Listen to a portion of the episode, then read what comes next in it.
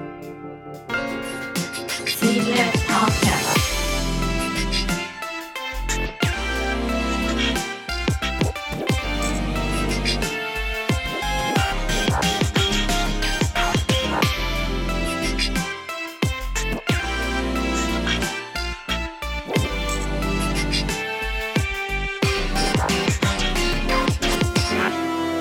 Hello，大家好，欢迎收听 C-LAB Podcast 空中时空旅行，带你从一砖一瓦、一花一木了解神秘的空总台湾当代文化实验场。我们已经进入了这个系列的最后一集了，从植物到建筑，我们从不同的面向，从古至今了解了这个空间。我相信呢，未来大家如果有机会到那边走一走的话呢，那个感受一定会特别的不一样。我们从留下来的呃植物也好。或者是建筑也好，我们看到了它的过去，而今天呢，我们也要来看看，为了这个空间未来的一个展望哦，其实这个空间也做了一些改变哦。今天我们继续的邀请到国立台北科技大学建筑系兼任讲师杨宁瑶，带我们一起来看看这个园区未来会是一个什么样貌呢？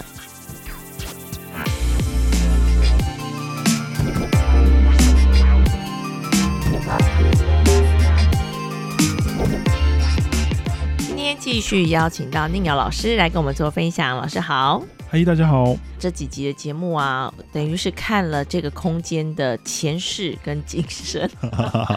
对不对？其实，在我们录音的此时此刻，我们整个的过往的空军基地。这个地方就是已经把围墙全部都打开来了，嗯，所以现在我们经过这个仁爱路的时候，看到的其实就是很像一片大公园。对，这应该也是一个非常呃，当时在规划这个空间的时候，一个非常重要的计划，就是把围墙给打开。是，目前台湾当代文化试验场把这个围墙打开，大概有几个想法。嗯，主要的原因是这块基地以前是做空军的基地使用。那又是整个空军的司令部在，所以它有一个很严肃、很谨慎、很拘谨的空间。嗯，不管是在基地里面或是在外面。就我们从仁爱路或从建国南路上去看这个地方，你会觉得它不是很容易可以亲近的，它是有排他感的。嗯、那甚至走到这个基地里面，所有的路都是笔直的，所有的树都像柱子一样种着一整排的。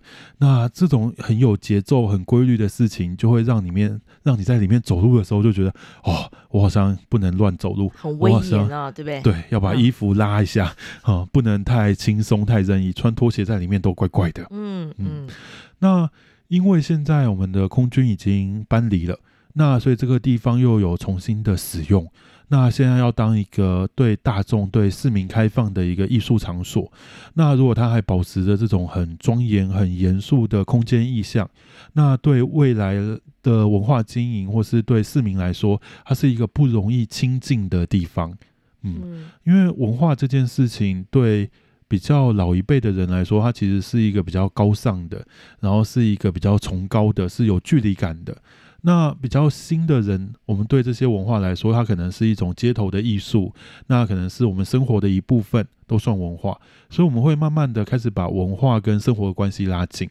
那在这个拉近的过程中，就是希望让不同阶层的人、不同面向的人都可以一起来体验文化这件事情，在这里这个场域做一些实验。嗯，那所以他就开始做了一些空间改造的工作。第一个就是要想办法让以前基地里面很谨慎的氛围，或是很拘谨的空间，可以被破除掉。然后产生一种比较亲近的都市空间，让人比较容易会想靠近的，让年轻人觉得这个空间是一个自由的、奔放的、有创意的，会喜欢来的。哦，那所以它的一一个有，它是分了很多步骤在进行。那第一步骤大概就是目前我们现在看到的围墙打开这件事情。哦，那围墙打开其实还蛮有趣的，因为它。在这次打开围墙的过程中，刻意做了一些都市景观上的景观设计。嗯，大家如果有机会去我们仁爱路空总围墙那边走走的话，你会发现哦，它新做的那些植栽都是凹凹凸凸、不规则状的，就是在整个步道的平面上，或是那些花圃的平面上都是弧形的。那它就是想要用一种比较柔性的空间意象，去打破原本很方正、很规矩的那种军营的空间。嗯、那另外就是它在花圃的设计上会凹凹凸凸，就是凸到人行道，然后又凹到基地里面，凸到人行道又凹到人行基地里面，就是原本想打破原本那道围墙的界限。因为就是原本说一道围墙，一条直线，那把都市空间跟基地空间切得很干净，嗯，所以那条很锐利的线会一直保持在那，有一种距离感，嗯，所以我们他们现在新做的这个景观在设计上就刻意在花圃上做了一些凹凹凸凸，然后去打破原本那条界限。嗯，哦，那如果大家有机会的话，可以在 IG 啊或脸书上搜寻一下，就是空总的几个关键字，就空总啊、文化试验场啊、C-Lab，你会发现开始有一些很年轻的人在那个围墙旁边拍照，就是拆掉围墙旁边拍照，跟以前很不一样，就是甚至有一些。网拍在卖衣服的，会刻意跑到他的大门附近，或是我们有一个羽球场的体育馆前面，啊，让 model 站在新做的那个那个庭院里面花圃的中间，或是那个新的椅子上面，然后摆一些动作，再卖一些球鞋啊或衣服。这其实很有趣，就是当一个空间它开始破除以前的个性。那就会有一些新的人想要来尝试跟他发生关系，哦，那他的一些年轻的对象也会慢慢的进来，这是目前打开围墙很明显可以看到的一些事情在这样。是，不过我好奇的是哦，老师的专长就是建筑嘛，当你在看就是一个建筑跟一个都市或者一个场域的关系的时候，呃，尤其是像这样子，在过去它可能有一些它的历史背景哈，那当他要把这个场域重新打开来的时候，到底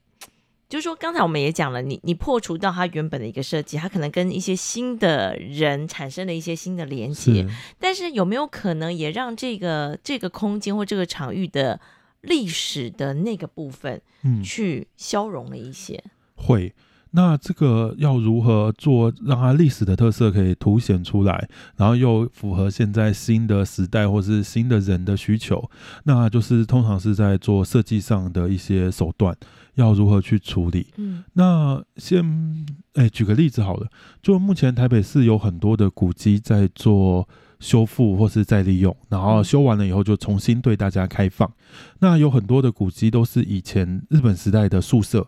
然后有些木造的房子啊，木造的平房，它可能开始修好了，变成一个图书室，或是一个餐厅，或卖咖喱饭的。嗯，那在修复的过程中，大家可以注意一些事情，什么事情？围墙还在不在？嗯，通常在做住宅古迹保存的时候，会遇到一个很大的难题，就是围墙，因为它以前是居住的。你想哦，家里是最私密的空间，你有什么宝贝啊，有什么秘密，都是往家里放、家里藏。那今天那个最私密的空间要对外打开，然后吸引大家进来参观这个空间，那那道阻隔大家进来的围墙，可能就会变得有点突兀。嗯，嗯，那所以早期在做这种住宅型的再利用案例，他们都会把围墙拆掉。让房子直接呈现在一个庭院的中间，让大家可以很自由的进出去看到这个房子。可是时间久了，大家就会发现好像怪怪的，嗯，哪里怪怪的？因为这房子原本就是住家，它应该要有一个私密性被保护住的感觉。可是当围墙不见的时候，你在它的室内空间活动，你就会发现跟外面好像太接近、太亲近了，失去它原本空间的特质。那所以。要如何适度维持那条线跟空间感，是一个很高难度的事情哦。那所以近期你会看到一些再利用的案例哦，他会把围墙拆掉，然后把它改成什么透空型的栏杆，然后就是维持住那个界限，然后又让视觉有些开放。那有些是种一排九重葛，然后或是一些比较密集性的植物。然后去做一些阻拦，就是要围封原本私密性的空间感，嗯、然后又让大家可以很轻易的在视觉上的可以看到它。嗯、那空总这件事情也一样，就是它在围墙的保留或拆除上，其实也是有一些挣扎在，嗯、因为。其实军事单位那种封闭啊、严肃，就是它原本军事单位的空间特质。对。那如果把这些围墙都拿掉了，让它变得太欢乐，嗯，那以后来看的人可能会觉得，哦，当兵还蛮快乐的嘛。然后大家都去当兵了，又或者是有一些历史性的东西，他们就遗忘了。对，嗯，就会有一些空间空间场景的错置，嗯，就会有点。奇妙。那所以他们在这次做围墙打开的过程中，其实有经过几次的讨论。嗯、那他们有刻意的保留一些重要的军事元素，包含刚刚讲的几个重要的卫哨所，那还有我们刚刚讲的仁爱路大门的那几栋房子。嗯，哦、嗯，那主要就是想透过这些原本是线状的，那围墙拆掉以后变点状的，所以它隐约透露，好像这些点可以连成一些线。好像以前有一些界限或是什么事情，用一些意向上或是残疾上的保留，让大家可以自己脑补或是产生联想，嗯、呃，那去感受到哦，这个空间以前可能有一些界限存在。所以大家如果有机会去他仁爱路那边看看的话，你会发现有些围墙虽然拆了，可是它在。那个我们讲景观的平面配置上来说，它可能在原本围墙的位置上还有留一贴留一些线性的元素，跟一些围墙的残迹在，那有做一些意向式的意向上意向上的保留了。嗯，嗯，那围墙其实拆太多也不太好。为什么会这样讲？因为 它其实原本留了很多军事设施的哨所或是大门。那如果你想要把那些围墙都拆了，就只剩一个门在那里，其实是有点怪的，就有点像我们现在看北门一样，就是它就是一个、嗯、一个孤零零的立方体在那里，就它的连接都不见了，对，就好像少了那种断手断脚的那种感觉。嗯，所以如何让它原本空间的氛围或是意象，还有一些隐藏性的出现哦。那让他那些留下来的哨所或是碉堡不会这么孤零零的站在那，嗯，那都是他们在做设计的时候需要思考的一些要面对的一些问题，然后要解决的一些手段。对，嗯、其实所以你看这些历史空间要重新的规划，那个设计真的非常的不容易，不是我们所看到说，哎、嗯，围墙拆了就好，对不对？其实像刚才老师有提到有一些意向，我觉得像光是那个那个大门的那个树。啊、哦，对，这么笔直的树，其实那好像也是一种隐形的围墙，对，好、嗯，还是有那个威严感，有那个威严感，对。而且你刚刚提到，就是说，哎，这个路啊都很笔直。老实说，其实，在那么笔直，然后感觉那么威严的这个环境里头，穿拖鞋走路，我觉得那个冲突感也是，也是一种融合的方式吧。对，其实还蛮有趣的。那关于这次围墙拆除啊，他们其实也找了一个艺术团队来做了一些艺术作品，实验性的艺术作品，嗯。就是他们其实在想，原本这些围墙的墙体是在保卫或是在区隔这个基地的。那当这些围墙拆掉了以后，那这些墙的墙体还有什么方式是可以被利用的？或者这个墙体还有什么方式，可不可以用一种转换的方式，继续跟这块基地或这块土地发生一些关联性在？那所以他们现在在整个园区，如果大家有机会的话，可以去园区的西南角。在中正堂的旁边有一个环状的艺术作品，嗯，那那就是他们实验场，他其实在做的一个围墙拆除的实验，就是他们在想说，未来在施工的过程中，或是在这次围墙的施工过拆除过程中，会有很多建筑的材料或是废弃物会出现，那这些废弃物跟材料要如何再利用？如何把它重组成一个新的物件？那这个物件可以跟这里发生关系？那他们也在做一些文化上的实验性的尝试。嗯，那他们这次就利用了一些拆掉的砖，然后做了一个新的漂浮在半空中的遮阳的平板。嗯，那搭配了一些植那个植生，就是未来那个平板上面可能会长一些草啊，或有些事情。嗯，那它可能就会变成一个可以遮阴休息的地方。嗯，然后或者小朋友跑来跑去一个穿梭的空间。嗯，嗯，大概会有一些不一样的实验会慢慢的产生。嗯，但我们现在已经可以看到那个环形的那个。嗯、那个叫什么呢？装置艺术了。对，应该是，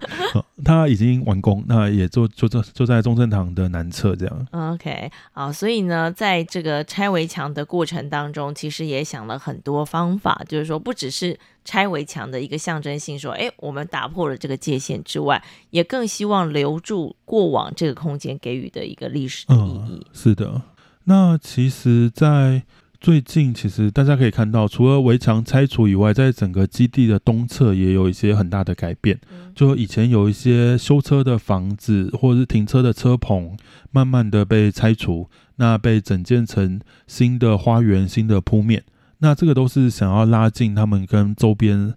呃四街之间的关系。呃，因为以前就是一个超大型的基地，然后用围墙把它区隔住，那所以会让整个都市产生。一个区隔，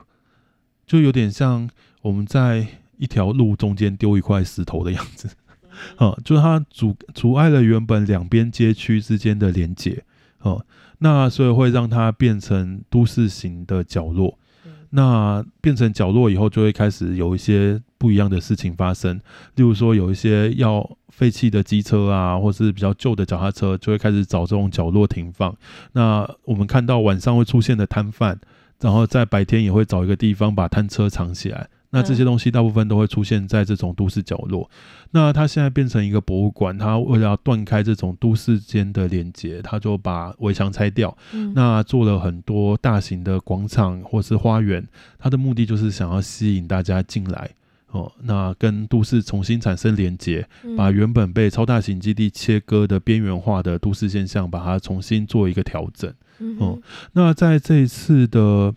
拆除过程或是新建过程中，有一个还蛮有趣的地方，嗯，就是在那个怀生国中前面有一个小型的房子，就立在那个广 广场上面，嗯，哦，那那个房子是以前里面的加油站，里面的加油站，啊，就是我们司令部里面以前有一个自己的加油站，嗯，嗯，那它为什么有趣？就是因为上个月我们在导览的过程中发现。它原本外墙的瓷砖开始斑驳，嗯，然后因为在整修地面的关系，有些瓷砖陆续掉下来了。哇，掉下来以后，我们发现不得了的事情，嗯哼，在它原本的墙面上，其实有一些油漆的标语，哦，就什么认真啊、负责、服从之类的标语，其实都在那个墙壁上。那后来的人要贴瓷砖，他也不会想说要把原本的标语涂掉或重新油漆，就直接贴上去了。嗯啊、呃，因为我们大概家里也是这样，就墙壁要油漆就直接漆新的一层，要铺地板就直接再铺一层。嗯，所以它就会有很多的叠加。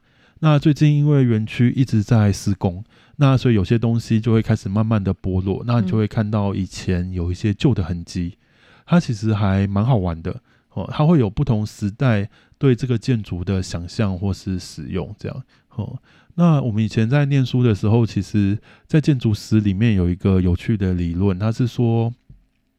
我们叫羊皮纸的理论。哦，它的意思就是说，建筑物它其实是一个很复杂的东西。嗯，你不能说你今天想要开面包店。你就开面包店，明天要卖饮料，你就把这个面包店拆掉，然后重新盖一个饮料店进来。因为它是一个复杂的、高成本的，所以你要使用这个房子的使用方式，就有点像古时候的人在使用羊皮纸一样。嗯啊，因为以前纸很珍贵，所以你写完一次内容以后，要做下一次的书信的内容撰写的时候，你就要回收旧的纸来用。那以前的纸是羊皮做的，他就会把表面的字用小刀把它刮掉，嗯，然后把字刮掉了以后，在那个旧的纸上面再写上一层新的字，所以久而久之，那张纸上面就会留很多不同人的笔迹，那记载了很多不同时代的故事。嗯，哦，那建筑物也一样，就是因为它是比较高成本的，所以我们在转用的过程中就不会直接把它拆掉重建，然后反而是做一些新的改装。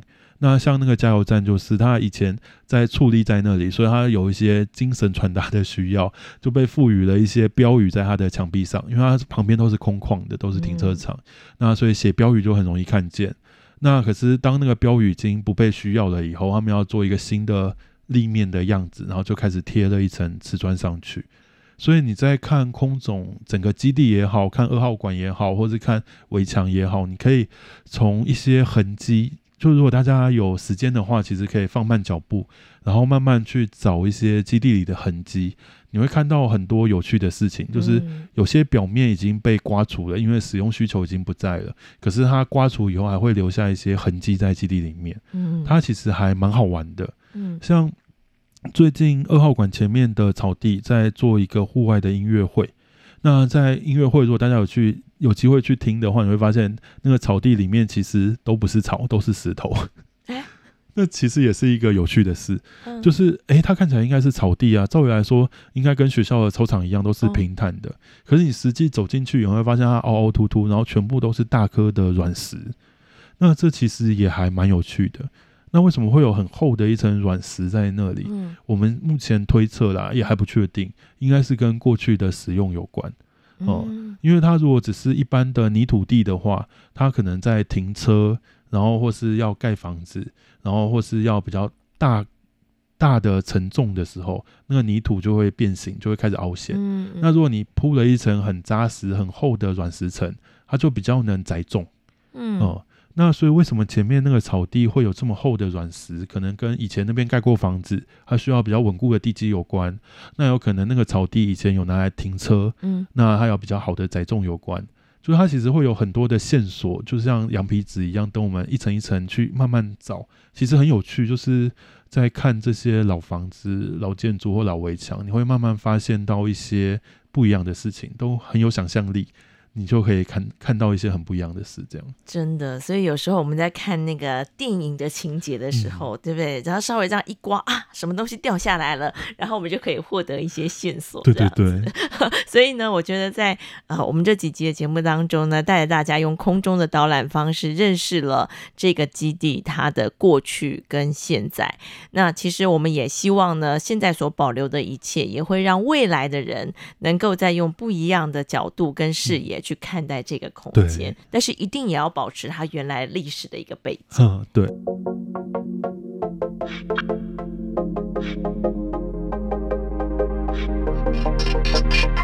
非常谢谢宁瑶老师在这几集的节目呢，带我们从深度跟广度具备的一个这个角度呢，来认识空总园区。那未来这个地方会举办很多的活动，现在围墙都已经拆掉了，也许对于未来的人会觉得。哦，这就是一个大公园，或者是就是一个表演的场地。但是我们更希望留下一些过去历史的一个痕迹，让我们知道说啊，我们所处的这个地方曾经经历过一些什么样的历史背景。我们常说凡走过必留下痕迹，所以相信呢，这个地方的历史也将是这个城市非常重要的回忆之一。非常的谢谢宁瑶老师，欢迎大家有空来玩。